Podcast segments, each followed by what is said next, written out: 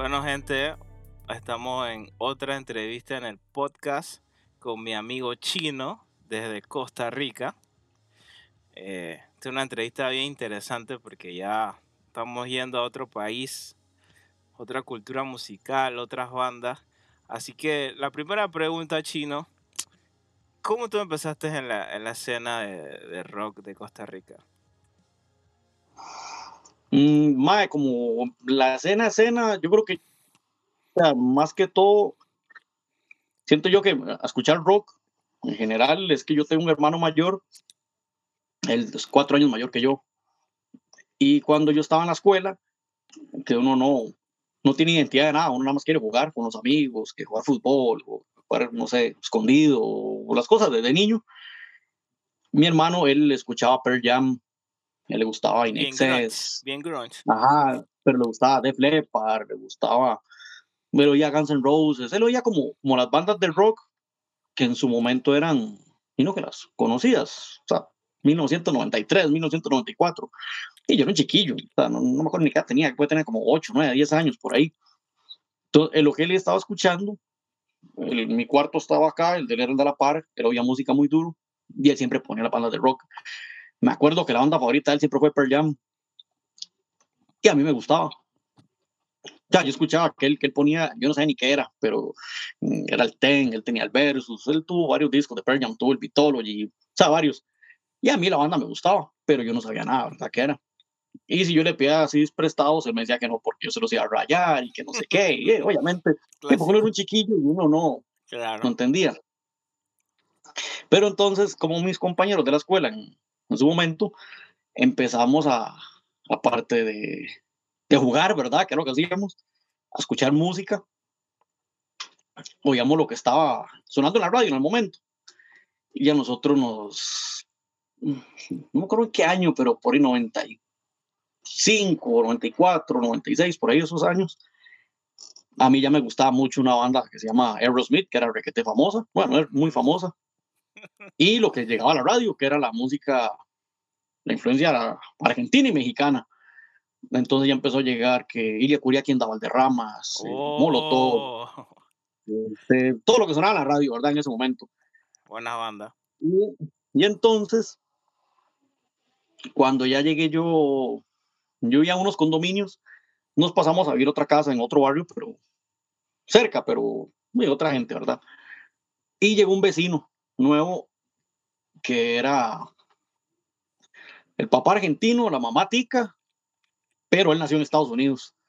Entonces él era como un gringo, pero sí, que se como super latino, se como nosotros pero él le costaba hablar español, entonces era muy vacilón y él vivía a tres casas de la mía, ya súper cerca. Entonces fue como las primeras personas que yo hice relación ahí en el barrio. Y entonces a mí me gustaba mucho Aerosmith. Y entonces él llegó una vez, como en el 97, más o menos, final del 97, y me dice, me dice, Chino, este, ¿usted qué, qué es lo que le gusta? No sé qué. Entonces ya andaba yo enamorado, que Did the Rich y que no sé qué, que el Pump, el Permanent Vacation. Y me dice, le digo, más que me gusta mucho los decía. Y yo todo feliz, ¿verdad? Pero, y me dice, ¿a usted le gusta? Me hace, ya escuché una banda que se llama Korn. Y yo, no, no sé qué es eso. Ni idea. yo, yo, yo conozco Pearl Jam, decía. Y me dice, no, no, no, nada, nada que ver con eso. Y yo, no, no sé qué es. Para ese tiempo, Korn no era nada conocido. Apenas tenían el, el Life is Speech, el segundo disco. Tenían el Korn y el Life is Speech. Entonces me dice, vengas un día a mi casa para ponerle un CD para que escuche. Y yo, bueno, está bien. Entonces este amigo mío se llama Marcelo. Eh, nosotros decíamos el gringo en ese tiempo. Entonces, sí, yo llegué a la casa y me acuerdo cuando llegó y me sacó la, el corn y salía la, la chiquita en la hamaca y la sombra como el... bien dark. Ajá, entonces digo yo, a la puta, ¿qué es esto? o sea, nunca se me olvidara que, que la casa era muy oscura, no tenía mucha ventana y la sala, precisamente donde tenía el equipo de sonido, era muy oscura. Y entonces me pone Korn, ¿verdad? Y, obviamente empieza con Blind, todos los platillos ahí. ¿Verdad? Se te explota el cerebro. Se te explota el cerebro. Sí, no, yo, yo me quedé así como escuchando los platillos, como, uy, ¿qué será eso? Y pam, pam, pam, pam, pam. Entonces yo, esto suena más pesado que, que cualquier cosa que haya escuchado yo antes. Pero no tenía la menoría que era, o sea, no conocía nada de esa música. Y entonces ya, bueno, y lo escuché, ¿verdad? O sea, seguro ahorita quien esté viendo el podcast o cuando lo vaya a publicar, se va a reír con las anécdotas de Korn porque The Korn es una banda que cualquier persona la escucha. O sea, Korn es como el, el Metallica de la gente hoy en día.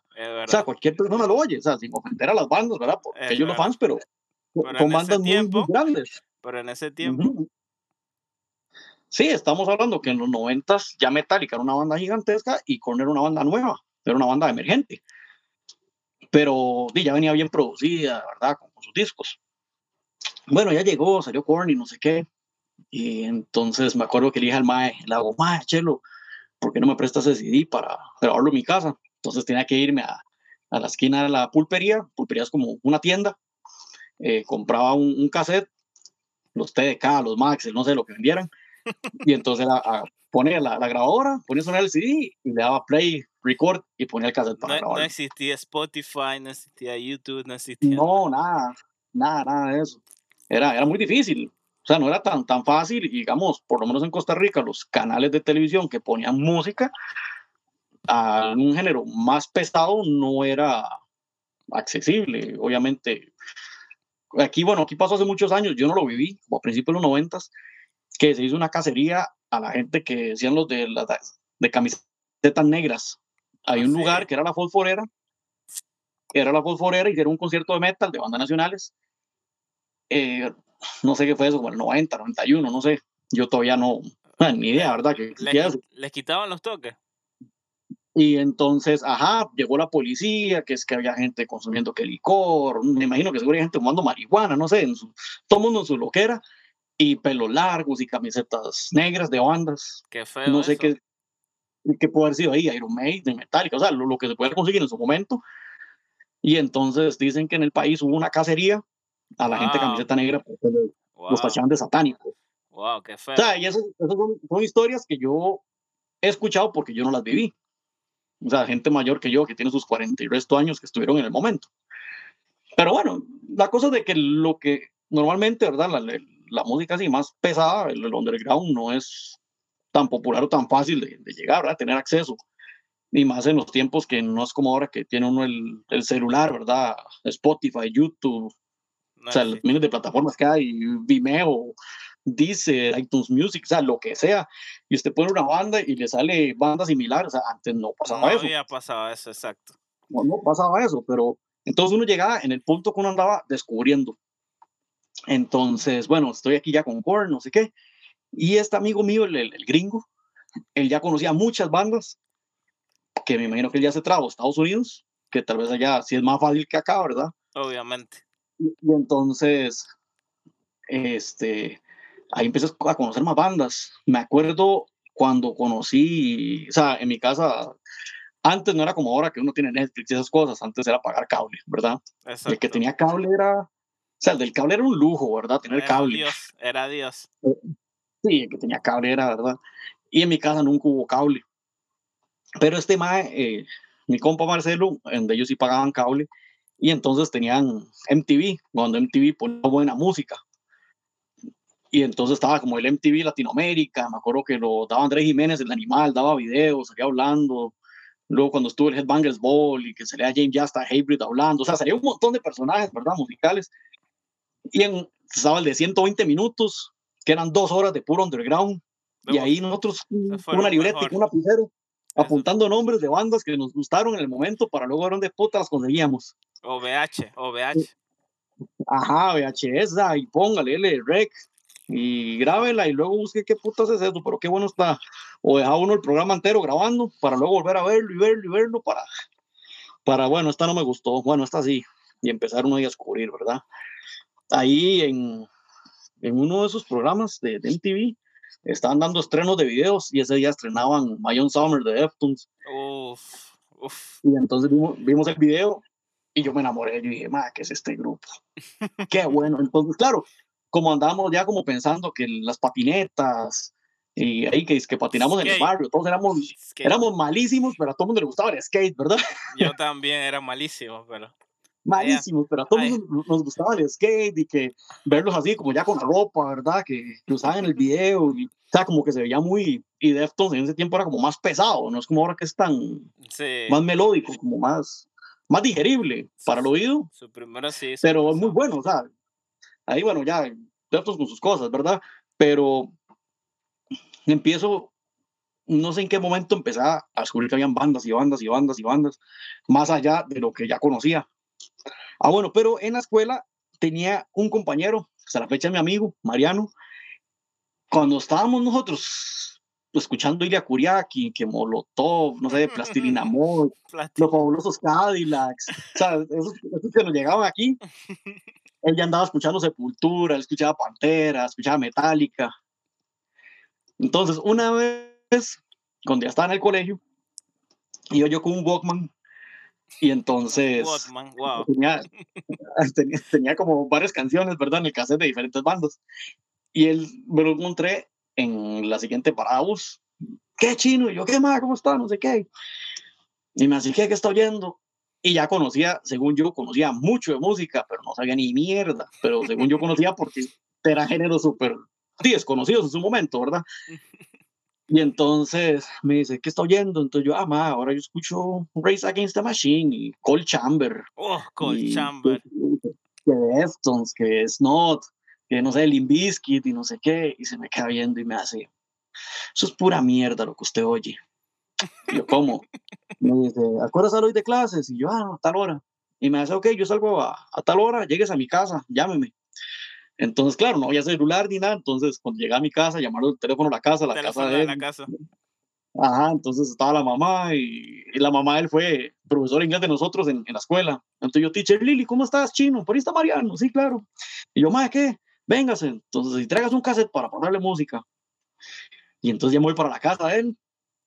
Y fue la primera vez que vi, a ver, eso pudo haber sido como en el 98, 99, algo así y me empezó a sacar CDs de D-Side, Field, y me acuerdo que esa vez me grabó en el cassette, era puro black y death metal, y venía Old Man's Child, venía Samael, Tiamat. wow. Venía un montón así, pero metal, ¿verdad? Puro chido. Digo yo, a la puta, no, esto está más pesado que lo que yo oigo. a la puta, que esta mierda. Y de verdad que a mí me pasó igualito, me pasó igualito. Y entonces, claro, e, ese es el momento que uno dice, o sea, estoy metiéndome en un mundo musical de rock que va más allá de, de la gente, el rockero común, por decirlo así, que oye ACDC, que oye Metallica, ajá, que, oye lo, lo clásico, lo, lo de siempre. Y entonces como que le llega a uno toda esa ganas de saber, de saber que hay más, y empieza uno a investigar y a, y a ver qué. Entonces me acuerdo que yo en ese tiempo ya andaba eh, andaba con unos tenis Puma, oh. porque yo me acuerdo haber visto que Korn en el, en el video God the Life andaba con Puma. Entonces tenía, tenía, unos tenis Puma y tenía un suéter, ¿verdad? Adidas con las rayas así blancas. Adidas, entonces, entonces, ya andaba con, siempre usaba con mis audífonos así grandes, pero como de diadema, ¿verdad? Unos pequeñitos con las humillas. Y el pantalón todo bajo y la, y la baja tela, puro skate. Yo siempre quise la gorra Fred Doors. La de New York. Nunca la pude conseguir. porque no era la gorra New York Yankees, era la gorra Fred Durst.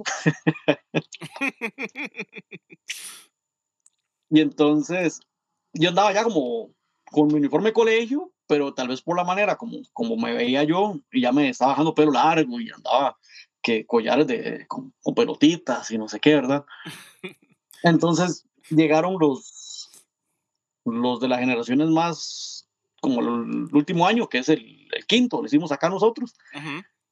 Y llegando, que eran, o sea, tenían 17 años, yo andaba como con 14, 15 años, ¿verdad? En ese tiempo. Y un día me agarran, me paran por la soda y me llaman, ven acá, me dice. Y yo, ¿qué? ¿Todo bien? Nunca les había hablado. Y claro, tres años de diferencia, uno los veía gigantescos, esos más, ¿verdad? entonces yo llegué así, yo todo asustado, ¿verdad? Me escribiendo, y yo, ¿qué? ¿Todo bien? Me dice, bien, bien. Me dice, eh, ¿usted cree que, es lo que oye? Que, porque hemos escuchando como una nota rara y que, que ¿qué? Y yo, entonces agarro y agarro el Walkman y le digo, no, yo lo que escucho, estoy oyendo el Adrenaline de Deftones, todavía me acuerdo que tenía la Adrenaline en cassette, así grabado también. Grabado, no pirateado, pirateado. Pirateado, ¿verdad? Entonces llega y me dice, ah, soy Deftones, y yo sí. claro, Deftones no tenía todavía el White Pony, no había salido, entonces todavía no eran tan, no habían explotado, ¿verdad? no, no, no eran tan main. Ajá, ajá, no eran tan, tan, tan, tan populares. Bueno, entonces ya llegué y me dice, ah, Deftones, ah, ¿y qué más oye usted? Ya no, aquí este, este, este, empiezo a ir bandas. Ahí se me quedan viendo y hacen, ah, mire, este chamaco sabe música, empiezan a decir. Y entonces ya ellos me empiezan a, empezamos a intercambiar música. Y ellos ya escuchaban unas bandas un poco más pesadas, ellos andaban oyendo como Flames, como Dead Melódico, ¿verdad? De esos lados. Entonces, como indirectamente uno, yo empecé no como seguir un patrón de decir, ok, voy a hacerme punk, voy a hacerme hardcore, voy a hacerme, sino empecé como a agarrar música de aquí, de aquí, o sea, lo que me llegara yo escuchando, y que Sepultura, y que Brujería, y que Slayer, Brujería. Y, ahí me llegaban, y me llegaban, me llegaban bandas, entonces yo no sé en qué momento agarré y empecé a conocer un montón de bandas. Y entonces, este, una vez llegaron ellos, eso fue por el 99, y me dicen, es que vamos a hacer un concierto aquí en el, en el colegio. Y yo, concierto. Y me dice, sí, yo, ¿de qué o qué? En el gimnasio, pero es el sábado, o sea, no hacen clases. Es, y yo, ah, pues si quiere venir, no sé qué. Y vale tanto la entrada, no sé qué. digo, ya venir a ver qué es. Y entonces yo no sé, o sea, como yo no sabía nada, yo pensé que era como tal vez con los compañeros del colegio o algo así, era como la gente que uno conoce. Pero en mi colegio, o sea, también lo dudé porque se oía mucho reggae. Entonces aquí estaba toda la influencia el danza, el jamaiquino, llegaba el reggae panameño, o sea, había toda esa influencia acá, era lo más popular y no era tanta gente la que andaba como metida que en el skate y en esas cosas, no sé, el ska, el punk, lo que sea.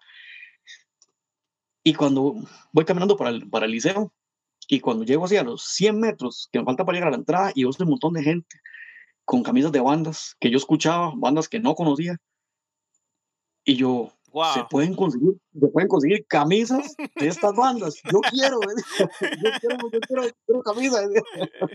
Yo sé, tu historia se parece a la mía. Así mismo fui yo. Claro, yo digo, ¡pah! se me prendieron los ojos. Yo, oh, y claro, era gente que, yo no sé, pueden tener 10 años más que yo, ¿verdad? Así y yo, oh, y eso fue así como, me abrieron la puerta y bienvenido al otro mundo.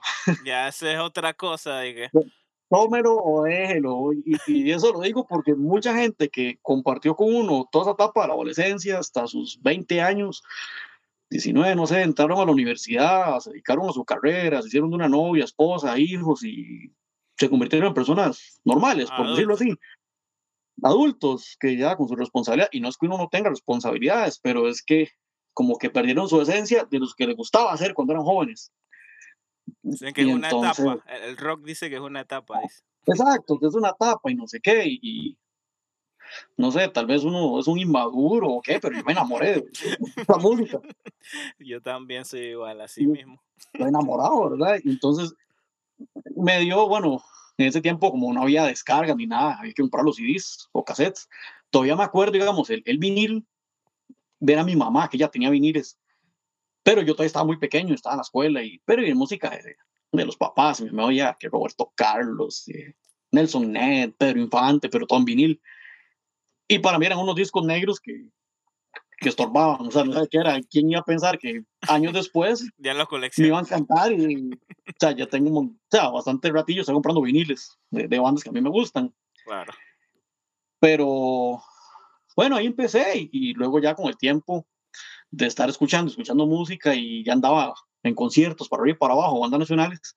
Bueno, ese mismo año que fue el concierto ahí en el liceo, me di cuenta que venía esta banda argentina que se llama Animal. Oh. Y a mí Animal me gustaba un montón. Eso fue, por ahí tengo el afiche pegado. Eso fue en 1999, fue un diciembre. Oh. Y era literalmente cerca de mi casa. Yo tenía como 15 años y yo dije, oye, yo voy a ir a ver Animal y me fui con mi, con mi amigo, es el gringo, y con otros compas del MAE, y nos fuimos al animal, y entonces vi tocar a, esa vez tocó una banda que se llamaba, o se llama, yo creo que todavía existen, Eslabón, que es como heavy metal, a mí el heavy, la verdad, nunca, Maiden, algunas canciones, pero, o sea, no, el heavy no es lo mío. Tocó otra que se llama Arsenal, que sí era un poco más, más pesada, más metal, como trash y así y tocó una que se llama Broca. Broca era, era new metal, pero en ese tiempo, o sea, todavía no había llegado la, por lo al, país, el de Slipknot. Entonces, al ver yo Broca la primera vez, ellos todos con kimonos, con unas máscaras, como pasamontañas, con los ojos pintados negros acá. Locura. Tenían un show así, hasta con fuego y todo. Y yo, ¿qué es esta mierda? ¿Y estos dónde son? me llamaban, Tomás, ¿son de aquí? Y yo, ¿qué? Estos de Costa Rica, no puedo creerlo. aquí se hace esta música así. Y yo, yo no puedo creerlo. Y yo era todo chiquillo.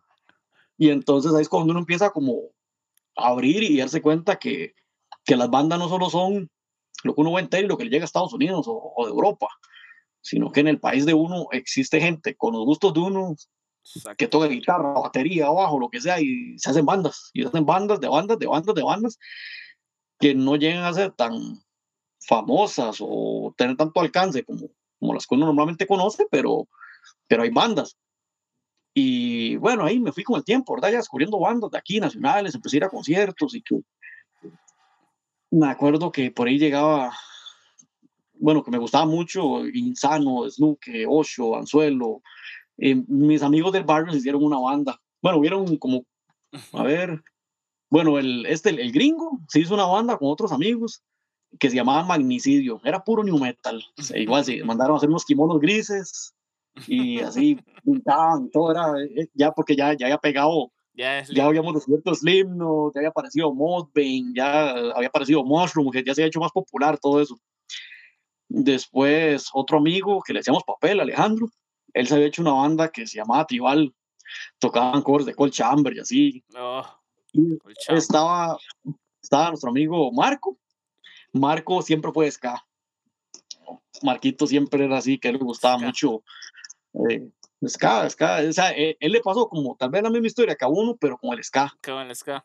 Y entonces él es así, que, que Trojan Records, que Headcuff, que era ska segunda generación, que primera, que era Skinhead Reggae, que entonces él es como todo, pero en el ska. Y él se hizo su banda que se llama Skatazuna, que hoy en día siguen tocando y, bueno, con el COVID no se puede, pero, pero o sea, le va muy bien, la banda está activa, o sea, ya han grabado sus discos y, o sea, ahí está. Y, yo también tengo contacto con Marco, con los Balomon. Y ahí, va. Y ahí en esa transición chino, ¿cuándo fue que empezó el, hardcore y, el metalcore ahí en Costa Rica? Más o menos que tú recuerdas. Es que, el, digamos, la, la movida del hardcore en Costa Rica ya existía como en los noventas, según me cuentan, porque obviamente yo no lo viví, ¿verdad? Como les estoy contando. Teatromocracia, me imagino. Ajá, Teatromocracia, que es la más vieja actualmente, que sigue tocando, que empezó a principios de los noventas si no me equivoco, capaz de más, no sé. Panamá siempre. Ajá, teatro, pero, o sea, según lo que me han contado amigos, que son mayores que yo, las bandas de hardcore que empezaron a entrar a Costa Rica eh, fueron mucho por las revistas de skate, la, la Trasher Magazine y todo esto, y venían reviews de bandas. Y por ahí ya había salido Minor Threat, había salido George, que Gorilla Biscuits, que todas las bandas clásicas que nadie conocía y ellos empezaron a descubrirlas. Dicen, o sea, cuento lo que me han contado porque no estuve ahí para, para confirmarlo, que por lo menos todo el movimiento hardcore, hardcore punk, que no sé, que este Black Flag, Bad Brains, todo esto, lo escuchaba más que todo los skinheads. Ellos eran como los que sabían de esas bandas y se dio mucho en los barrios del sur de, de Costa Rica. Y eran como bueno, la música en aquel tiempo era como muy, era como mi tesoro.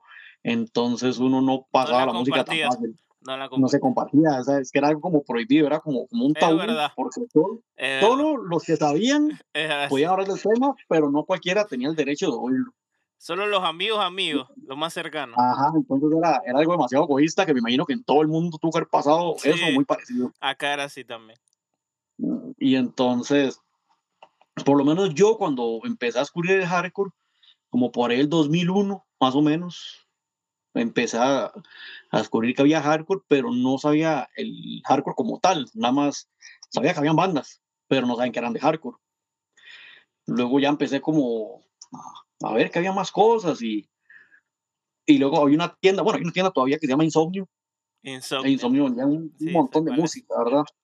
Y entonces yo siempre llegaba a buscar ahí bandas y siempre como yo buscaba más el estilo de, Deftones, entonces ahí conocí mucha música, que Relative Ash, que Drake Logic, no sé, un montón de bandas.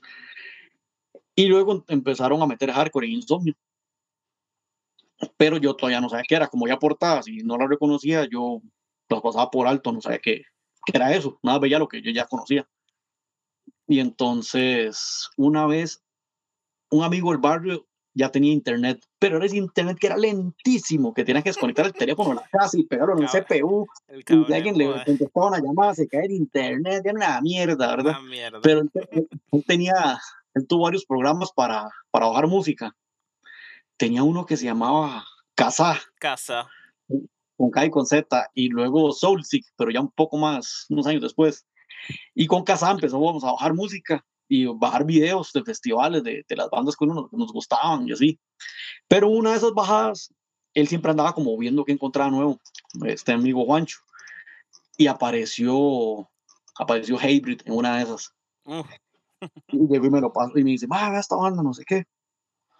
Y yo, a la puta, pero ¿qué es esto? Y yo, más, o sea, suena demasiado rápido, muy agresivo, pero no llega a ser metal pero no es punk, que es esta mierda. O sea, yo, yo no sabía cómo dónde encasillarlo. y luego ya, entonces yo llegué y ya estaba, ya había llegado la temporada de los quemadores de CDs y me han pasado Hybrid.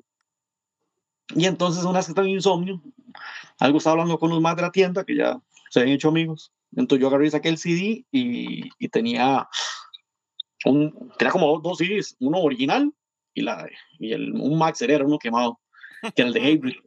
Yo llegué y vi el de Deftones, era uno de Deftones que yo andaba porque andaba el Disman, y cuando sacan el otro y, el otro más se me queda viendo y me dice, mae, Hybrid, y yo, sí.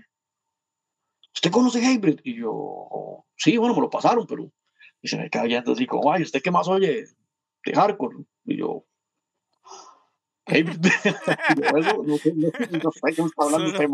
Entonces yo empecé a recetarle las bandas que yo oía. Ah, es que yo digo Skinlab, yo digo Pissing Razors. Y, me dice, no, no, eso no es hardcore, man. Yo digo hardcore. Y yo, la ah, puta, no sé qué se está hablando este man. Entonces, no, no, estoy mamando. Y entonces ya me empezaron a enseñar música ahí, como por encima, la ponían los discos para escuchar. Y, y ya empezaron como con la parte de la entrada a los 2000 que estuvo muy fuerte, que era de Troskill Records, que las bandas cristianas de Face que habían, o sea, un montón de, de bandas. Entonces me acuerdo cuando me pusieron Poison the Well, Figure Four, Wolf of Jericho, a poner bandas así, ¿verdad?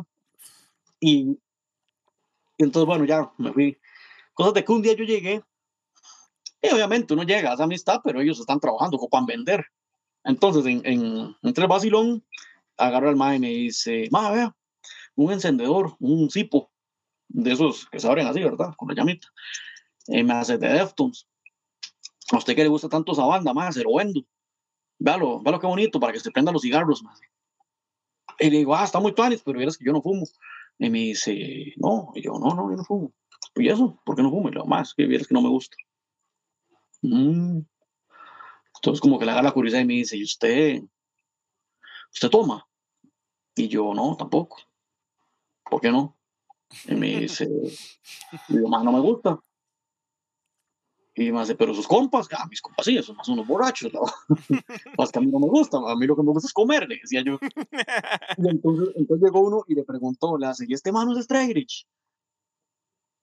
Y entonces, claro, también era todo un, mito, ¿verdad? El Strayrich, ¿verdad? O sea, no era cualquiera que lo sabía. Nadie sabía. Y yo, pues yo soy, ¿qué putas? Y entonces, no, olvídelo. Y se me quedó una palabra pegada en la cabeza. Entonces ya me vine para la casa. Entonces le dije a mi mamá, mamá, bueno, presta ahí unas monedas por ir al internet café. Y me dice, bueno, y vaya. Y entonces todavía no estaba como Google Chrome, estaba Yahoo. Entonces llego, yo me meto a Yahoo y, yo, ¿cómo fue la palabra que este madre me dijo? Entonces, no, puse, puse straight edge, pero obviamente no la pegué. O sea, empecé como a escribir a lo que medio le entendí hasta que lo llegué a encontrar en internet y ya empiezo a ver que habían como reseñas de blogs y así. Y ya empiezo yo a leer, ya sale hablando con Los fanzines. Sí, o sea, los, los, fanzines, digamos que eran los físicos, pero digamos, la primera vez que yo me metí así, ¿verdad? Fue como buscando en Yahoo. Y entonces empiezo a ver que, que sale ahí, que, que, es que Minor, una banda, que Washington, bla, bla, bla, que Youth of Today, y empiezan a salir los nombres y nombres. Y entonces ya, bueno, y ya me voy, se me acaba la hora. Entonces digo, no, voy a ir donde mi compa, el Juancho, que este más tiene mucha música, y le voy a preguntar por Minor Threat porque creo que todo el mundo la menciona. Que era como muy importante, pero yo la había escuchado, pero ni el nombre. Y ya llego y le digo, ma, Juancho, dígame una vara. Me dice, ma, ¿qué pasó? ¿Usted conoce una banda que se llama Minor Threat? Y me dice, ah, no, ma, chino, yo no lo conozco. ¿Por qué? Le digo, no, más que la vi un día por ahí, pero me intriga saber qué suena. Ah, no, voy a la tienda. Entonces ya llegó al mae que yo todavía no conocía, pero el que, me, hablaba así, ¿verdad? Y le digo, mae, es que el otro día estuve buscando y, leí sobre eso, sobre el straight edge, y se me acaba bien. Me dijo, ay, ¿qué, qué, qué leyó? ¿Qué? No, es que leí que es que una X y que minor thread y que esto y el otro y el otro. Y se me acaba viendo el mae. Y me cae así, pero como que se me cae viendo como, ¿y este qué? Pero empezando informando, pero no era parte del círculo de gente que andaba en el edge, que era como muy, un círculo muy reducido. Y entonces yo así como llegó alguien externo que no es amigo de nadie de ellos y apareció a preguntar. Y entonces ya un día ya como que agarro confianza y entonces ya él me cuenta y me dice, ma, es que yo tengo una banda, ¿por qué no llega a verlo un día? Ah, ma, en serio, ¿cómo se llama la banda? Ma, nosotros tocamos así hardcore. Y le digo, ah, en serio, ¿y qué? ¿Cómo se llama su banda? Me dice, se llama Código Penal. Oh. Y yo, ah, en serio, me dice, ¿cuándo tocan tal día? Ah, bueno, voy a ir a verla. entonces era Eddie, que trabajaba en Insomnio, y en ese tiempo Eddie era bueno, era uno de los vendedores de la tienda, ¿verdad? Pero entonces, ¿dónde estaba Insomnio? Es un lugar que se llama la Galería Central. Esa galería era, le decían el Mall Metal, porque cuando uno entraba a la derecha estaba la tienda Legacy. Y Legacy era como demasiado metal, pero mucho black y así, bueno, ha tenido todo, pero es muy metalera. Luego uno caminó a los locales más y estaba Lumbrera, que era la versión de todos, pero cristiana. Ah, entonces, verdad, entonces tenían todas esas bandas que Living Sacrifice, Demon Hunter, no sé, todo lo que hay cristiano. Ustedes tenían un fest que se llamaba Lumbrera, ¿verdad? Ajá. Lumbrera Fest. El Lumbrera Fest. Ajá. que eso, años después, ya cuando me metí más, ahí vino esta banda Clear Conviction de Puerto Rico. De Puerto Rico.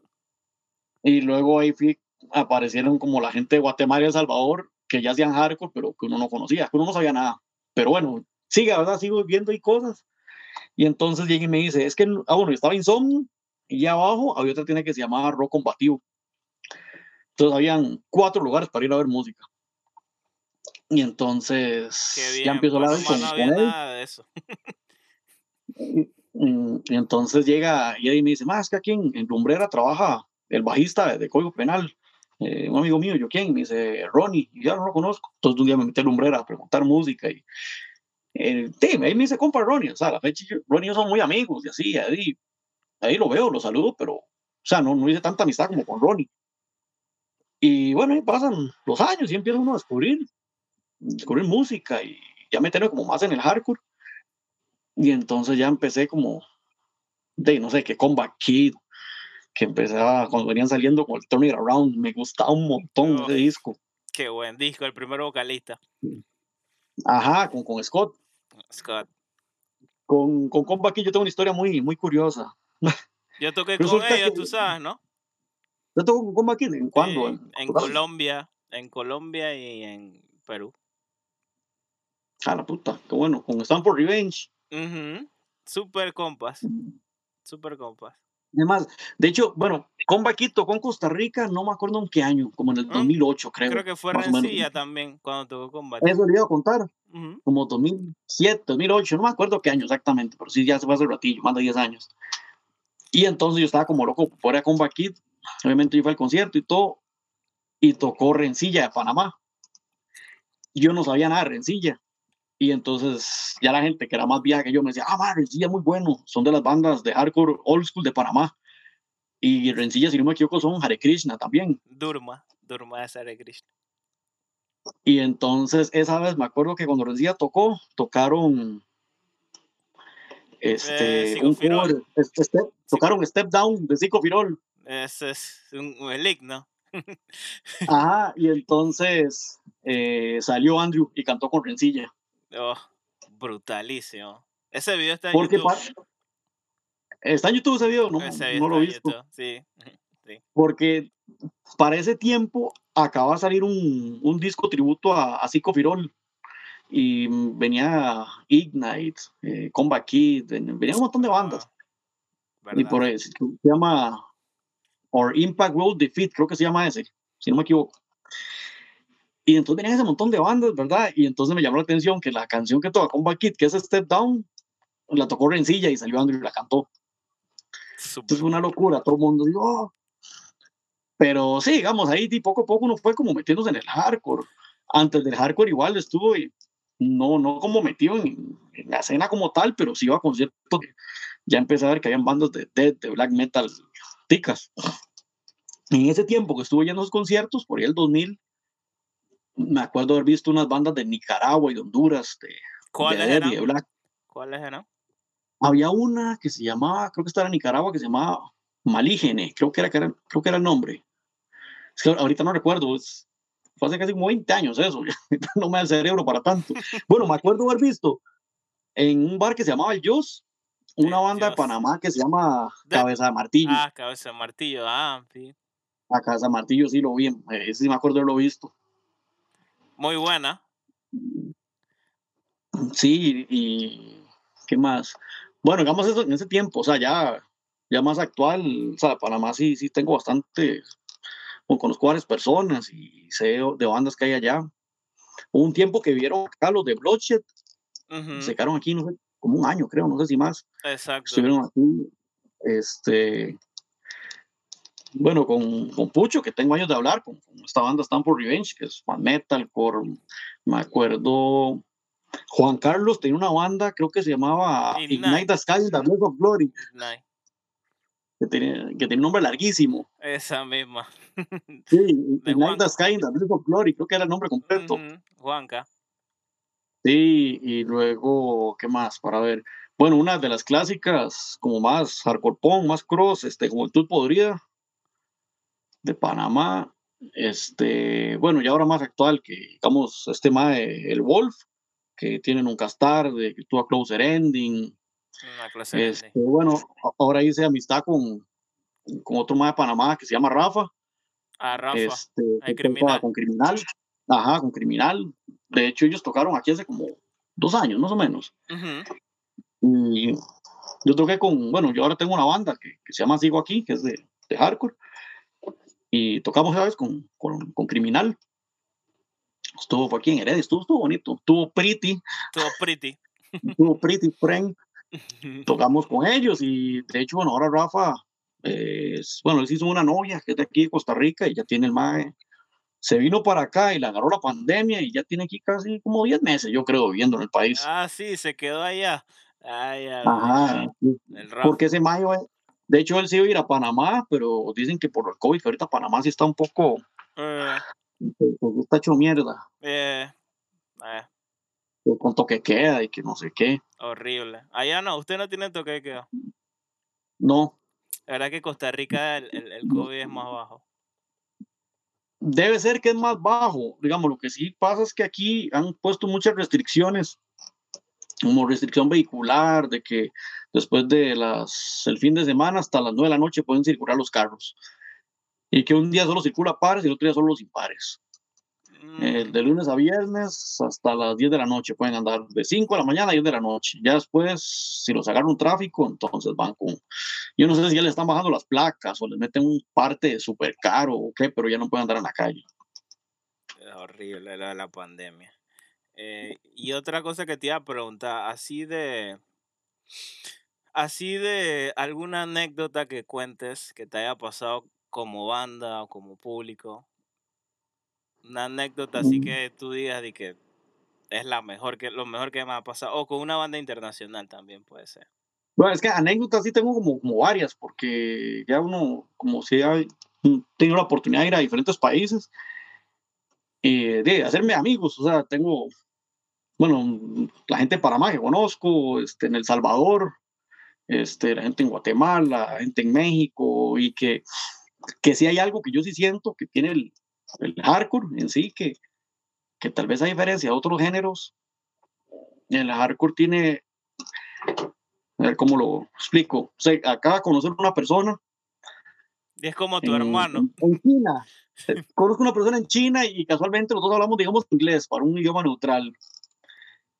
Y resulta que al chino le gusta Bane y le gusta Minor Threat y le gusta Instead y le gusta Uniform Choice y resulta que a mí también y hoy a mí también me gusta esto y empieza a hablar de música inmediatamente eso es una química musical como costaba el mismo lenguaje el mismo idioma y pasa a ser su amigo como si fuera amigo de toda la vida.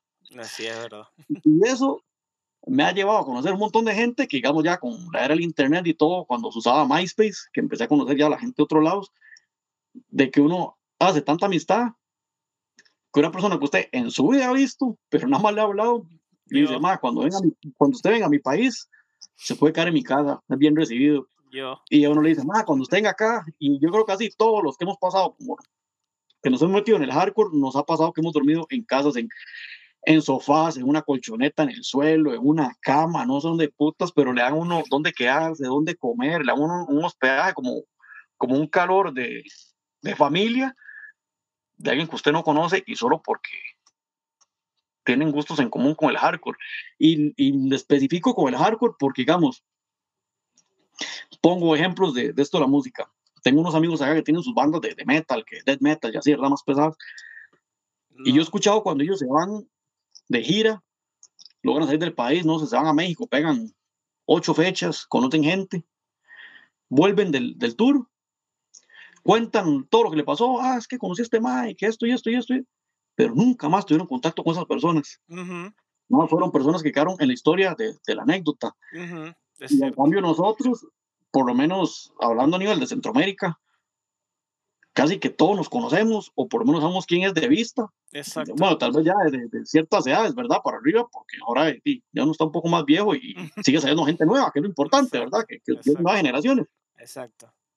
Pero no sé, yo, yo agarro y yo le digo, ah, que yo conozco a, a, Pucho en Panamá, que conozco a, a Jorge, a Joel, a Alan, a Pedro, que El Salvador, que conozco a, a Roy, que a Coque, que a Cero, que, y todo, entonces yo les digo, ah, ma, tal persona. Ah, sí, yo también lo conozco, yo también, y que le gusta hablar que, ah, es que los mexicanos, los de Ciudad de México, que está Alberto, que está Mosca, ah, yo también los conozco, y, y luego da, la, da, las casualidades de la vida que se hacen un concierto y la banda de ellos viene para el país de uno, y luego viene la otra, y, y empieza, o sea, se hace un, una cadena de conexiones de gente que yo no veo que, que, eso pase en otros géneros, que sí, que se conocen y que se pueden hablar, pero después de ahí, como que cada quien por su lado y no mantienen esa amistad. Digamos, yo a Pucho lo conozco como desde el 2005, algo así. Tú me ayudaste, tú me ayudaste, ¿te acuerdas? Me ayudaste la sí. primera vez que fui a Costa Rica, tú me ayudaste. Ajá, y, y Pucho vino, de hecho, bueno, tengo una amiga, igual de Panamá, eh, Patricia, que aunque ella no tiene que ver como tanto en bandas y hardcore y todo, pero ella sí estuvo en, en, conciertos. O sea, que todavía a principios del año pasado yo la vi, que vino a vacaciones a Costa Rica. Ni chino, ¿cómo estás? Y vamos a comer algo y no sé qué. Y fueron cosas que, que por la música llegaron a pasar. Y a veces cuando uno habla con una gente, digamos, del trabajo, que, que no es nada que ver con esto, porque usted conoce tanta gente. a usted todo el mundo lo conoce. ¿Qué pena hacer con usted? Todo el mundo lo saluda. es verdad, es verdad. ¿Por qué le habla a tanta gente? Le dicen. Y entonces uno sale a, a, a, la calle como un día, como muy corriente, y resulta que usted viene el concierto y que usted le da la mano y se abraza y lo que sea. No sé, es el conserje en un centro comercial, o es un doctor, o es, hace Uber, o trabaja en un restaurante, o trabaja en un call center, o no sé, trabaja en, en donde sea, en su vida normal. Es una familia pero gigante. Uno, ajá, pero uno lo llegó a conocer eh, por la música. Y uno, ¿qué más? No sé qué, qué tal, papá. Y con salud y con un abrazo y no sé qué, ya cada quien por su lado, pero sí me pasa eso, porque conoce tanta gente. y es por la música. Sí, Cuando uno dice, ah, es que es por la música, y la gente, por la música, ¿qué putas tiene que ver la música? Porque la gente no tiene ese sentimiento que uno le agarra a la música. Exacto, exacto, exacto, así mismo es. Porque es que hay, no sé, digamos, yo puedo decirle que hay fans de Slipknot, y Slipknot es una banda súper grande, pero tal vez esa gente que oye Slipknot, obviamente generalizando, ¿verdad? No, porque lo digo tal vez por un chiquito de 15 años que no tiene esa, esa mismo, que no le costó escuchar música y descubrir bandas como uno en aquel tiempo. Es nada más fan de esa banda y seguidor de esa banda, pero pasaron los años y a la mierda la banda y a la mierda todo, porque ahora mi ambiente es de fiesta y quiero salir con mujeres y, quiero ser aquí, quiero ser allá, entonces ya se olvida lo que a él le gustaba. Así mismo aquí, así mismo. Y así son, así son. Igual ha pasado gente por el hardcore, por el skinhead, por el, el straight edge, por el metal, que, que pasaron un rato y, se fueron. Quedan en la y quedó ahí escuchando el reggaetón.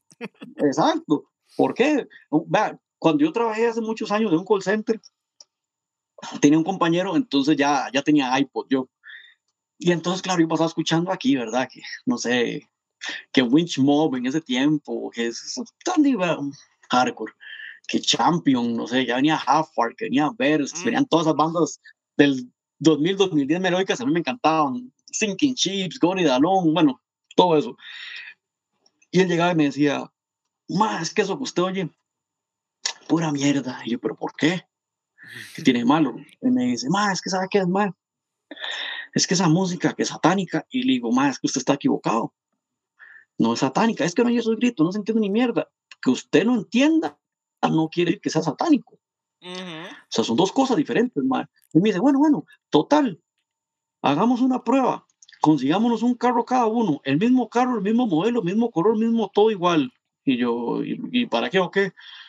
Y ponemos en, mi, en su carro usted pone su música y en mi carro yo pongo un reggae, pongo más ya como reggaetón y así. Y yo, ajá, ¿y qué? Y hagamos una prueba a ver quién monta más culos.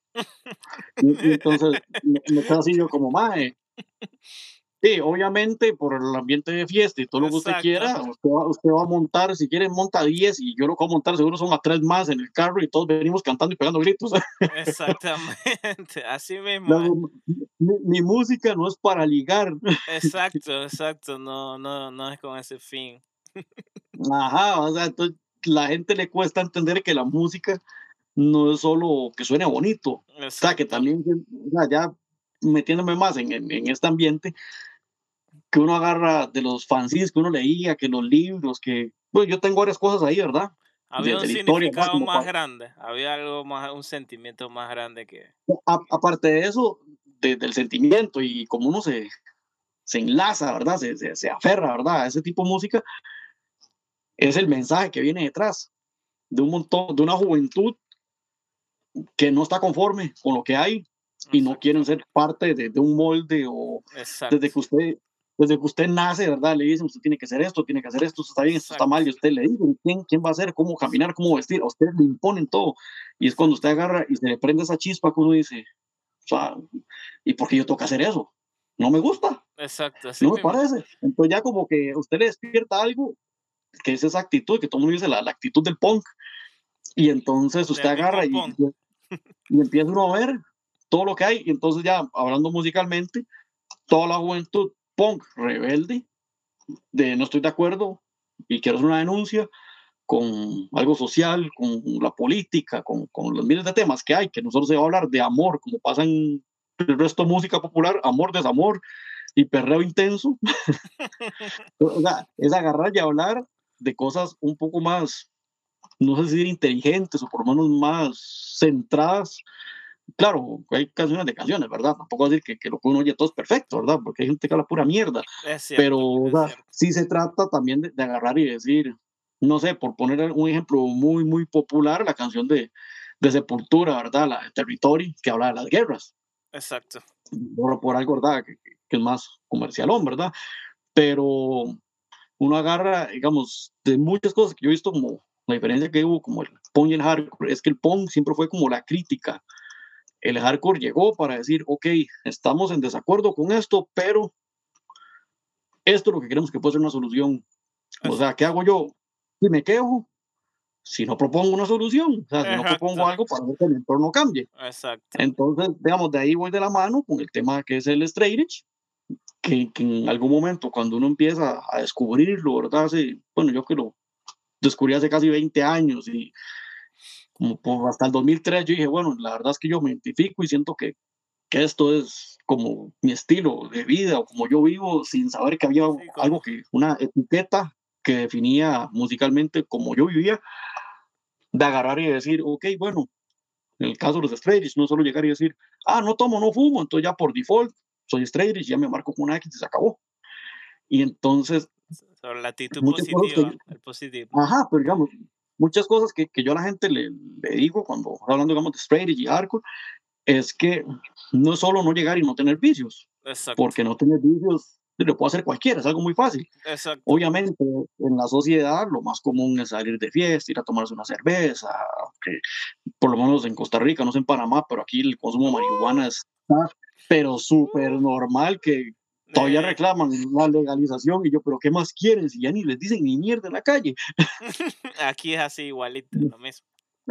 Pero, pero bueno, el, el tema es de que yo a la gente le digo, ok, mae, el problema con, con el straight edge, en sí, el, el straight no tiene culpa nada, es solo una canción, es todo, solo una canción que, que todo el conjunto de ideas la definieron con ese nombre. Pero el, el tema para mí es de que el edge no solo llegar y decir, no tengo vicios y ya, y ya por eso mucha gente cae en el error de pensar que por eso soy mejor que usted. Exacto. Y, y ahí es donde empiezan los roces y que, hey, pero usted que se cree, se cree superior y lo ven por encima del hombro con menosprecio porque, y porque aquel es un drogadicto, es un borracho, o no sé. Eso sí fue un- un, Entonces- tiempo de conflicto. Ajá, entonces ahí es donde, digamos, por la experiencia que uno tiene con el tiempo, como la forma que yo lo veo, no quiere decir que como yo lo voy a hacer lo correcto, pero como lo veo yo, es que aparte de uno decir, ok, no tengo vicio, lo que sea, ¿qué más puedo hacer por mejorar mi entorno, la sociedad, mi barrio, mi comunidad, lo que sea? Yo a la gente le digo, bueno, mae, no sé, hagan campañas de reciclaje, este, hagan ecoladrillos y luego van y donan eso para que lo reutilicen en algo para medio ambiente. Es un poquito menos de basura, un granito de arena. O sea, no, yo sé que no es mucho, pero si usted Pero es un le cambio. da ese mensaje poquito a poco a la gente, ya no va a ser solo yo, tal vez somos dos personas y luego ya somos cuatro. Y ahí poco a poco al cambio, no sé, que se metan a voluntariados de medio ambiente, a recoger basura, a sembrar árboles, o sea, a- hacer mucho por hacer, que yo digo a voluntariados, ido muy pocos, la verdad, por falta de tiempo, pero sí he, he ido, y cuando uno va, uno dice, fue puta, uno como, como humano, sí hace mierda el planeta, mae. Horrible. Mae, y entonces, digamos, yo en San José, cuando viene la temporada de lluvia, empieza a llover, se inundan las Se calles, inundan se salen las alcantarillas, entonces la gente dice, ay, la municipalidad es una mierda, Ah, las sí, alcantarillas todas saqueadas, Ay, pero nadie dice, ah, es que me comí este paquete de galletas y tiré el papel a la basura, bueno, la basura no, al, al- al caño, y el caño se lo llevó al, al desagüe y cayó en la Exacto. alcantarilla. La gente piensa que no afecta. Ellos piensan Y que no destapan eso y está hasta la madre de basura. Entonces, no es que usted diga, ah, madre, por hacer esto soy straight edge. No, o sea, es conciencia. Entonces, básicamente el straight se trata de eso, ser consciente con lo que usted hace. Entonces, aquí viene una, una anécdota. Ahorita que preguntó por conciertos, hace muchos años había un concierto en un lugar que se llama Guapiles, que está como a como una hora de San José, más o menos. Es como la zona más rural, no es, no ciudad. Venían unas bandas, venía una que se llama A Better Hope Foundation, Mm, de, de Marcos, de Estados. Wow. Bueno, Entonces, de que, bueno, están tocando y no sé qué. Entonces yo estoy ahí vacilando. Resulta que hay un muchacho que era un poco, un poco más joven que uno, era, era un punk, todavía me acuerdo, andaba una camisa Ramones con un jeans negro y andaba el perillo ahí, no sé qué. Pero él andaba tomado. Y entonces se metió el mosh. Visto que el, el mosh de hardcore, el, el, pit es diferente a, la, a lo demás, que son empujones y así. Bueno, a él lo agarraron y como él andaba tomado, como entre dos, tres personas le empezaron a pegar. Así, en- en- con el cuento que estaban en el pit, ¿verdad? Empezaron a pegar, pero yo los estaba viendo que, que era mala intención.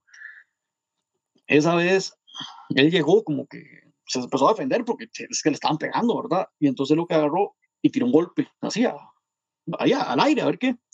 Y le pegó uno en el labio y se lo reventó y empezó a botar sangre. Esos que le estaban pegando eran unos amigos que son straight edge, pero obviamente eran menores que yo en edad. Y entonces, que digamos donde yo digo, mae, ¿por qué le vas a pegar? O sea, ya que todo el mundo, que es que el Harlem, que no sé qué, a mí me vale picha su Harlem, o sea, ¿por qué le estás pegando a un mae por, por Sí, puro gusto? exacto. Entonces llegaron y le, y le pegaron a este mae, ese mae dice, defiende, que es la reacción que cualquiera puede tener, empieza a botar sangre el, el de ahí, y entonces se vienen a pegarle, ya lo iban a agarrar a, a verguearlo. Entonces yo veo lo que pasa, yo llegué y me metí. Entonces agarré al mae que yo ni conocía, a la cabeza de Ramones, y lo metí atrás mío. chino, mae, ese hijo de puta la acaba de romper el labio a Manuel, mae, ese mal parido borracho, mae, lo vamos a verguiar. Y yo, no, no, no, suave un toque, ustedes no le van a pegar a nadie. ¿Cómo? Y, mae, yo ustedes los estoy viendo. Y la ustedes no son estrellas. Y se quedan así, ¿cómo? Mae, o sea, él está borracho. Y ustedes lo saben y me lo están diciendo, pero ustedes están en sus cinco sentidos y saben qué están haciendo. Este más está disfrutando la música, está disfrutando de bandas que seguro él no conoce y está aquí, pero ustedes lo están vergueando, mae. Entonces, si ustedes le van a pegar a él, primero me van a pegar a mí, porque a este man no le van a pegar. Y entonces, obviamente a mí no me iba a pegar porque yo era amigo de ellos. Entonces se quedaron así y le hago, mae, piensen lo que están haciendo. O sea, ustedes son straight, ustedes son la conciencia, mae. Exactamente. Tienen que darle Y ejemplo. entonces, y entonces se quedan así, bueno, y no, no, está bien, no sé qué, ya, y no pasó nada. Sí, se acabó, entonces ya el man me volvió todo asustado y lo más, tranquilo, no le va a pasar nada. Y ya, y listo, digamos, eso como anécdota de, de- de cosas que han pasado como en conciertos. Mucho- ese era mucho Boston Big Down, mucho Boston Big Down. Y, y es que es- ese DVD, ma, casualmente, es muy, es muy contradictorio. Aquí, bueno, vino en el 2010 una banda que se llama The Effort, de hardcore, igual, Straight de, de, de Boston. Dos de los integrantes se quedaron en mi casa. Los otros se quedaron con Alejandro Guerrero. Entonces yo empecé a preguntarles y como yo a Estados Unidos no tengo visa, no he ido, o sea, como para estar allá y decir, ok, esto fue lo que yo vi un DVD, este fue un, un video de YouTube, pero usted vive ahí, cuénteme qué tan cierto es. Yo llegué y le pregunté sobre el Boston Beatdown y llegué y me dice, eh, Cristian, me hace, Mae, no crea nada del Boston Beatdown, eso es mentira. Y yo, ¿por qué? Me dice, me dice, veo tu barrio, me dice que es muy tranquilo. Me dice, aquí pasan conflictos, sí hay peleas y así. Le hago, "Ma, no, pasa nada. Me dice, ok, Boston es así. Pero ¿qué pasa si en tu barrio hay una pelea hoy y tal vez en unos ocho meses se vuelve a pelear alguien más? Pero alguien está documentando todas esas peleas. Hace un DVD de 15 minutos con un compilado de peleas por yo no sé cuántos años, pero en 15 minutos. No vas a pensar que es un lugar peligroso. Y yo, sí, me así es Boston, Boston es tranquilo. Me dice, pero el Boston Beatdown, me dice, lo hicieron, pero lo que hicieron fue desinformar a la gente que no vive en Estados Unidos o en Boston y vieron una parte de la escena que en realidad no es. Me dice, sí hay gente que es violenta, sí está el FSU, pero no es como ellos lo pintan. Y el problema es de que ellos llegaron a contaminar al mundo porque tuvo demasiado alcance ese, ese DVD. Demasiado, hasta acá llegó. A todo lado llegó ese DVD, todo el mundo lo ha visto. Ese Boston Beatdown lo vieron en Japón, en Argentina, en Panamá, en donde sea, lo vieron. Todos querían ser como ellos. Todos querían ser Boston Beatdown, todos querían tener un crew, Un crew, camuflada, pasar montañas, ir a pegarle Así a todo el mismo. mundo, Así, que luego meterse a entrenar artes marciales mixtas, que para ir a ver a quien le pego. Y, así mismo fue. y- y eso fue, eso, di, Boston Beatdown, pues, eso fue que como a mediados de los 2000, tal vez, que apareció, por lo menos el DVD que empezó a dar vueltas por acá, y, y para mí eso se, se cagó en el, en el hardcore, o el mensaje, de, porque la gente agarró y di, se dividió, y entonces pasaron de que usted puede escuchar o Seven Seconds con un mensaje positivo, inteligente, o puede escuchar o Bad Brains, o no sé, Black Flag, o Instead, no sé, Union for Choice, las miles de bandas que hay. Y llegó el Boston Beatdown, lo agarró, las bajó, y dijo, yo quiero ser esto, yo quiero ser alguien violento que la gente me tenga miedo. Así mismo fue. Y entonces dice, se cagaron en mucha gente, o sea, por dicha ya como que la gente de ahora, hoy 2021, la gente, o sea, los que estamos más de, de 30 para arriba nos acordamos, pero los más jóvenes yo creo que ni, ni saben que existe eso, creo, no sé. Por lo menos ahora y hay otros hobbies, ya tienen Spotify para entretenerse, ya la gente compra ahora vinilos que, que se pusieron otra vez de moda. Y eso es otra cosa que me gusta hablar sobre la música física, digamos del vinilo. Una vez me dijeron, ¿usted compra vinilos? Y yo, sí. Ay, es que eso está muy hipster, qué moda. Y entonces le digo yo, bueno, y si es una moda, ojalá que es una moda que pegue y la gente recuerde volver a comprarle música a las bandas, porque a todo mundo, le- a todo mundo le cuesta sacar música. Exacto. Llámele Madonna, que puede ser ultramillonaria, pero a ella le costó ir al estudio, a grabar, a perder tiempo, a ver si tenía que madrugar, recorrer quién sabe cuántas horas para llegar al estudio o dormir en el estudio, no sé. Y eso puede ser desde Madonna hasta puede ser la banda suya o mía, a los que más nos cuesta llegar y sacar dinero para ir a pagar el estudio y que, que le cobran por proyecto, que le cobran por hora de grabación.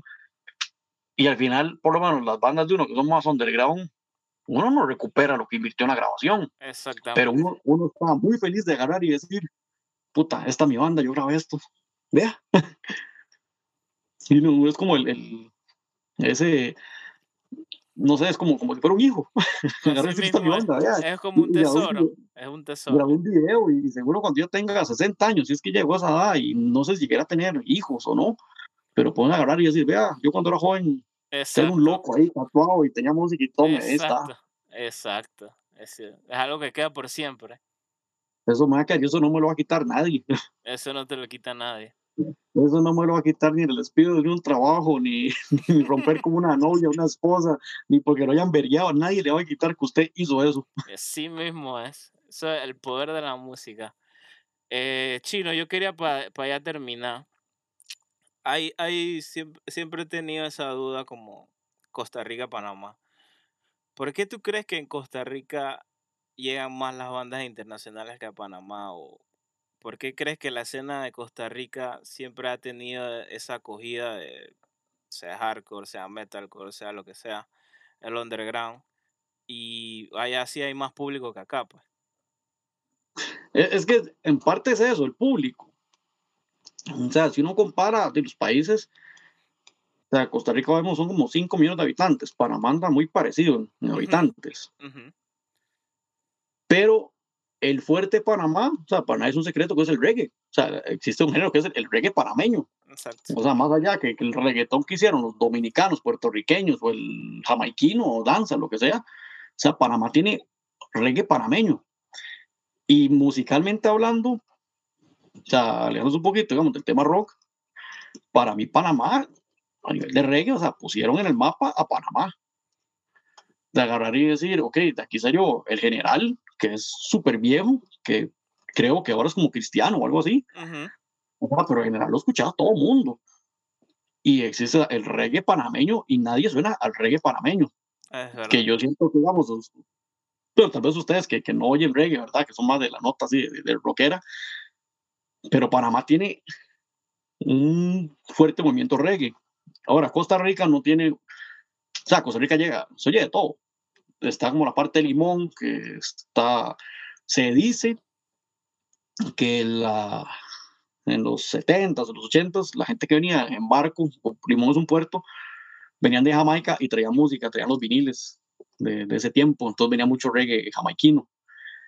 Entonces, por allá, en la cultura afrocaribeña se empezó a descubrir mucho reggae, ska, rocksteady, todo ese estilo. Pero igual era por la influencia afrocaribeña que venía. Entonces, digamos, volviendo a que por qué creo que Panamá hay más, hay menos que acá, hagamos a nivel de música, es básicamente la gente y la gente que quiera pagar. Y si yo comparo, yo puedo decir, ah, más que a Costa Rica llegan estas bandas, pero luego ah, pero es que a Colombia llegan aquellas y Colombia ya le pasa por encima a Costa Rica. Ah, pero es que a Brasil llegan, entonces le pasan por encima a Colombia. Entonces, la cantidad de gente que haya más que pague. La cantidad de gente que quiera pagar por un concierto. O sea, si yo agarro y le digo, ah, digamos hablando de dólares, es que viene, digamos, de las bandas de metal que han venido aquí, viene a Slayer, Slayer. Va, vino Slayer en el estadio Zaprisa la primera vez que yo lo fui a ver Llegaron como 10.000 personas. Slayer es una banda súper popular, ¿verdad? Trash metal. Yo pagué la entrada más cara. A mí me gusta mucho Slayer. Esa entrada que yo pagué fueron casi como 80 dólares en ese momento. Que vino como en el 2011, más o menos. Para esa vez. Y si, digamos, si la gente no apoya bandas nacionales, claro, locales, yo voy a, digamos, yo quiero ser un productor y yo quiero organizar eventos pero yo tengo que hacer un sondeo de cuánta gente llega al concierto, cuánta gente me va a asistir y a cuánto me voy a arriesgar de perder, salir tablas o ganar. Entonces, si la gente no apoya ni las bandas nacionales, ¿cómo va a saber usted qué tanta cena de sus miles de gremios que hay me va a ser rentable agarrar y decir, voy a invertir en esta banda porque no solo la gente dice como, ay, ¿por qué no traen a esta banda? Como si fuera nada, ¿por qué no llamada? ¿Por qué no vienen a tocar y ya? los, los artistas, ya que son más populares, que viven de giras, o sea, viven de eso. Y muchos de ellos viven de la gira porque después tienen que ir a trabajar otra vez como cualquier persona normal. Exacto. Y entonces, digamos, acá hay una productora que se llama Blackline, que ellos manejan mucho el, el mercado del metal. Blackline es demasiado ordenado y ellos manejan muy bien todo, hasta con los tiempos y así. En, sí se han pelado algún par de veces, pero se sale de control, pero no sé, Blackline ha traído a Behemoth como tres veces, creo. Aquí vino Lamb of God gracias a Blackline con Vital Remains, aquí vino At the Gates. Estos, estos nos han traído a Nightwish, han traído a Cannibal Corpse, han traído demasiadísimas bandas de metal. Muy brutal. Ellos hace poco, hace como dos años, trajeron, empezaron como a ver otro público y trajeron a The Addicts. Trajeron a Bad Religion. Bad Religion vino para Y entonces la gente y como que son muy eufóricas, les encanta ver bandas y pagan y van. Pero en Costa Rica pasa algo con este tema de bandas internacionales, que lo ha notado mucho la gente. Que, no sé, por ejemplo, agarro y digo, viene, de, no sé, Strong Out, que había pasado. La primera vez que vino Strong Out, eh, tocaron en Planet Mall y fue un llenazo, llegó un montón de gente y todo, y todo el mundo como loco con Strong Out. Luego nos trajeron una segunda vez. Qué bueno, otra vez se llenó, pero ya no tan lleno, porque la gente agarra y dice, qué buena, pero ya la vi. Ojalá trajeran otra. Entonces, yo una vez peleé eso porque yo ¿y qué tiene de malo? O sea, si la gente ve bandas nacionales fines de semana que tocan y a usted le gusta mucho la banda, una banda X, Y, y le gusta ir a verla, con mucha más razón, cuando traen una banda internacional, apoya a la productora por una banda que usted ya vio y a usted le gusta, porque ese mismo dinero le van a dar vueltas para que vuelvan a traer más bandas. Exacto. Porque las bandas sí, también cuestan, cuestan su dinero y pedirán sus gustos de que el hotel y que el transporte y la comida, que, que todo lo que le pedirán, ¿verdad? Que tiquetes de avión, o sea, sale demasiado dinero. Más la producción de que tengo que ir a alquilar un lugar, tengo que ir a alquilar el, el back, el, el, backline, tengo que alquilar el PA, que, que, esta banda me está pidiendo específicamente quiere este tipo de amplificador, entonces tiene que moverse uno por todo lado. Y entonces, por lo menos digamos a nivel, tal vez no Costa Rica, vamos México, que uno tiene tantos amigos allá, o sea, México es un país de 120 millones de habitantes, más o menos. Una locura. O sea, demasiada gente. Entonces, digamos, el, el panque que estuvo haciendo el Off Limits, o sea, sean unos señores conciertazos que a nivel latinoamericano nadie ha hecho. Yo tuve la oportunidad de ir a Love Limits del 2017. Tocaba George, Walls of Jericho, Dead by Stereo, Sworn Enemy, Good Riddance, Integrity, Suicidal Tendencies, Down to Nothing, John the Way. O sea, era un festival de calidad, de los festivales gringos, pero un país latino. Brutal. Entonces, o sea, llega un montón de gente, pero pasa el mismo patrón que pasa aquí abajo, que que sí llega mucha gente, pero no llega la cantidad de gente que se espera para poder darle vueltas de dinero. Y entonces, si la escena panameña no es tan grande o no es tan fuerte, y no estoy diciendo que la Costa Rica sea más grande o más fuerte que la Panamá, sino no hay tanta gente que, que esté metida en eso, o sea, porque bandas hay, hay por montones. Y yo he visto que Panamá, esto más de Juventud Podría, tienen otra banda que se movió el nombre, pero que que hasta sacan viniles, sacan cassettes y todo, y yo, a la puta, o sea, qué bueno. en Panamá hay, en Panamá están sacando eso, pero aquí no hay. pero también es invertir, o sea, es agarrar e invertir. O sea, yo estuve viendo una vez para hacer viniles y usted le piden un mínimo como 250 copias. Y digo yo, ¿y ahora qué hago yo? Es un dinero. es un montón de dinero porque es, le cobro esto solo por el vinil negro, pero si quiero vinil de color, le cobro un poco más, pero si quiero que en el centro donde viene la chapa, eh, con impresión, le cobro un poco más, y si quiero todo ese paquete, más que me hagan el cartón, le cobro un poco más. Entonces, y eso, y uno que ni vive, digamos, en Estados Unidos, que hay imprenta de, de vinilos, las maquilas, o en Alemania o en Suecia, se lo mandan al país de uno, si le toca pagar aduanas, le toca pagar impuestos, vienen ese vergazo discos pesadísimo, todo el paquete le sale todavía más caro. Después venderlos. Después venderlos, y encima tiene que venderlos. Al, al puta concierto uno le llegan, llegan 20 personas. Así mismo. De, de esas 20 personas, solo le caes mal a 10 personas. Quedan 10 y que son amigos. Y de esos 10, solo 3 solo tres compran música porque los demás, estoy esperando a que lo suban a Spotify. de verdad que es así, chino. y entonces, yo me di cuenta de eso porque yo hace años, en mi defensa había sacado el vinil de Silencios. Y a mí mi defensa, yo me enamoré de mi defensa. O sea, yo los conocí con el primer disco, vinieron a Costa Rica en el 2006, 2007, algo así. Entonces yo le seguí la pista. Cuando sacaron el, el disco ese Silencios, que trae el elefante, creo que se llama Silencio, ni me acuerdo. Este, yo llegué y le escribí a la banda por Facebook y que yo lo quería, pero que yo vivía en Costa Rica, ¿cómo hacemos? No sé qué. Y entonces ahí, eso fue tal vez como en el 2013, puede haber sido eso. Y entonces llegó este mae, no me acuerdo ni quién estaba hablando, y él llegó y me dijo, yo le dije, ¿cómo hago yo para sacar un vinil con mi banda? Y me dice, te voy a hacer una pregunta, pero no, no lo tomes a mal. Y yo, claro, mae, ¿qué pasó? Tu banda famosa, es conocida, popular, o sea, la sigue mucha gente.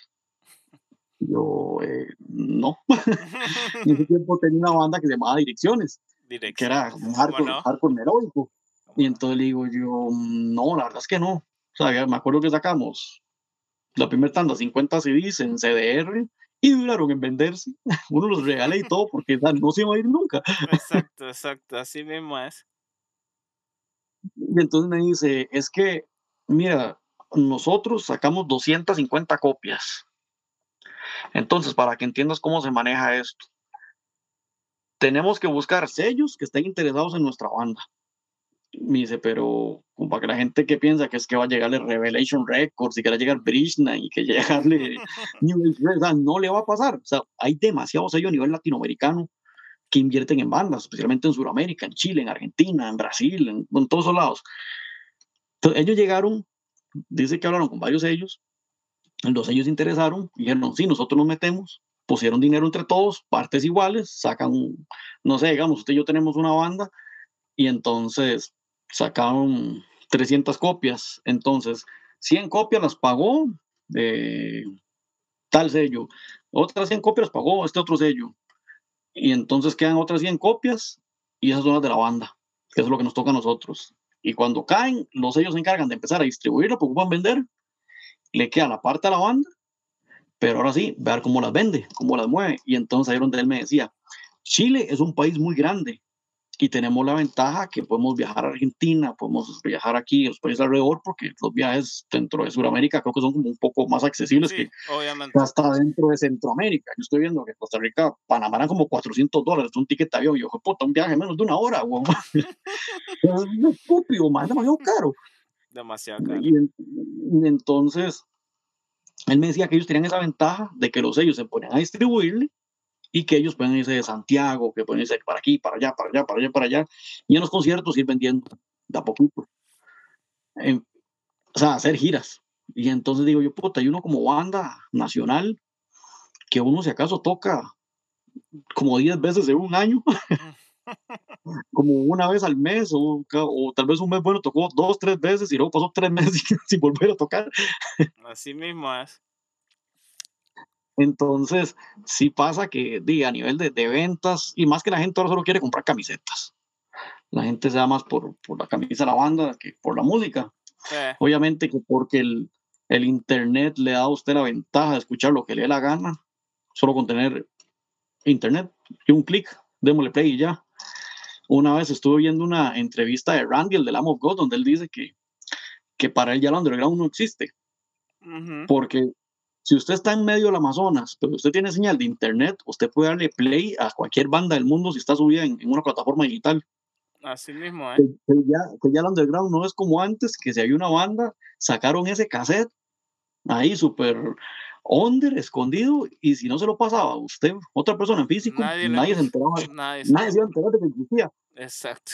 Eh, claro, obviamente, hay bandas que uno en la vida se le ocurren y ahí están en la plataforma, pero están, que es la ventaja. Es verdad.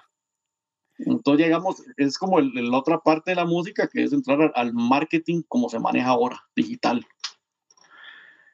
Que ya pasaron los tiempos del, del, físico. Digo, ojalá sigan volviendo, pero. y bueno, ya para terminar, Chino, eh, ¿qué consejo tú le das a, a los jóvenes, ya sea Panamá, Costa Rica, Latinoamérica, que quieren hacer una banda, quieren asistir a los shows, quieren ser parte de la escena? ¿Qué consejo tú le darías a ellos? Yo lo que pienso es de que como ser parte de una escena o algo así, o sea, no, no es como forzarse a hacerlo. Si les gusta la música, vayan, o sea, vayan a los conciertos, o sea, no esperen a que llegue otra persona y los invite. Si usted quiere ir y le nace, vaya solo. Ahí poco a poco irá conociendo gente, irá conociendo más música. Ahora hay internet, el internet es la herramienta más fácil que para todo. O sea, le facilitan demasiado. Hasta para tocar instrumentos. Tocar instrumentos y todo ya online ya. Hasta para tocar instrumentos, pone YouTube y alguien que le enseña a tocar bajo, a tocar guitarra, por lo menos lo más básico, y sea poco a poco. Si se quieren hacer una banda, una vez viendo un concierto de, de YouTube Today, Ray Capo empieza a decir de que él fue un concierto en CBGBs y que tocaron un montón de bandas. Y tocaron los Beastie Boys, pero cuando los Beastie Boys tocaban punk. Mm. Para el que no sabía, Beastie Boys tocaba punk antes de tocar ese hip hop que toca ahora. Y entonces los Beastie Boys empezaron a tocar, ¿verdad? Y dice Ray Capo, Beastie Boys fue la banda más mala ese día. Desafinada, era una locura, brincaban, hacían para todo lado, un desmadre, a la gente no le gustó. Y yo los vi y dije, yo quiero ser Beastie Boys, porque a ellos les vale una mierda querer ser Led Zeppelin o querer ser ACDC, tener esa actitud de rockstar y hacen lo que les gusta y se les ve que están felices de tocar y hacer lo que quieran sin importar lo que la gente opine de ellos. Y lo lograron, y lo lograron. Y lo lograron. y entonces ahí él como cuenta su historia y lo ya tocó una canción de YouTube Today. Y de ella, así básicamente con, con la música. O sea, lo, bonito de la música es que uno puede agarrar y, hay historia de bandas y no sé, ahora que estoy viendo que hace tres días se murió otro integrante de Motorhead. Y, o sea, para buscar música uno agarra y se mete una banda, linka otra banda, busca el sello de la banda, qué otras bandas maneja ese sello. Si le gusta mucho una banda X, busque qué otras bandas tocan sus integrantes o dónde tocaron. O sea, se empieza a buscar y buscar y no para. O sea, es un mundo infinito. Y entonces, ah, es un hobby muy bonito y, es, si les gusta, en realidad, sí, que, que busquen, que escuchen, o sea, no esperen a que siempre lleguen a dejar las cosas en la mano, porque también hay que pulsearlo un poquito para, para buscar, pero, pero si tienen ganas, vayan a conciertos, compren música, comprenle, si sus amigos tienen bandas, cómprenle cosas, porque ellos también les cuesta. Entonces, si no tienen, si tocan un instrumento, háganse una banda. Si lo que quieren es hacerse un fanzine, bueno, háganse un fanzine con información y hacen reseñas de bandas o de cosas que a ustedes les interesa y quieren compartir con gente, lo regalan, lo venden barato, no sé. Pero que se activen nada más. Y bueno, ahí quiero decirte que yo sé que es algo que no es grande, pero de parte mía, pues sí date las gracias de también la vez que me ayudaste cuando fui a Costa Rica eh, por haber hecho ese aporte a la escena de Costa Rica igual a, la escena de Panamá eh, tu tiempo que dedicaste a las bandas y todo eso que yo sé que no es algo grande pero de verdad que sí sin ti no hubiera estado la escena como está hasta ahora y gracias a ti pues mucha gente yo conocí muchas bandas de Costa Rica y mucha gente en Costa Rica y me imagino que así muchas personas así que gracias por el aporte ahí a, Latinoamérica ahí. No, no, no, por ahí mucho, di, usted sabe que siempre aquí es bienvenido en mi casa cuando vaya a Costa Rica. Y yo creo que eso tal vez no es que uno lo haya aportado a la escena o algo así, sino es como yo como en amistad. Y luego así como hace dos años conocí a Chester de Ecuador en persona. Y mm, Chester, tenía años, años de años de años de hablar con Chester y nunca lo había visto en persona hasta que terminó siendo el, tour manager de Latinoamérica de Casualties. y entonces vino a mi casa. Y ese mismo año, Beto, Beto Lozano, el de México, se casaba, me invitó a la boda y llegó Chester a la boda. Y le digo, yo, mano, puede ser, en dos años lo vi en dos países diferentes. Bien, en cuestión de un año. y son cosas que, que, pasan con la música. Y, y, yo sé que el día de mañana, si yo voy a Ecuador, Chester me va a coger. Si Chester vuelve aquí, sé que aquí en mi casa, si Pucho viene aquí, se queda en mi casa, si Pucho va a correr, seguro se queda donde Chester. O sea, es algo.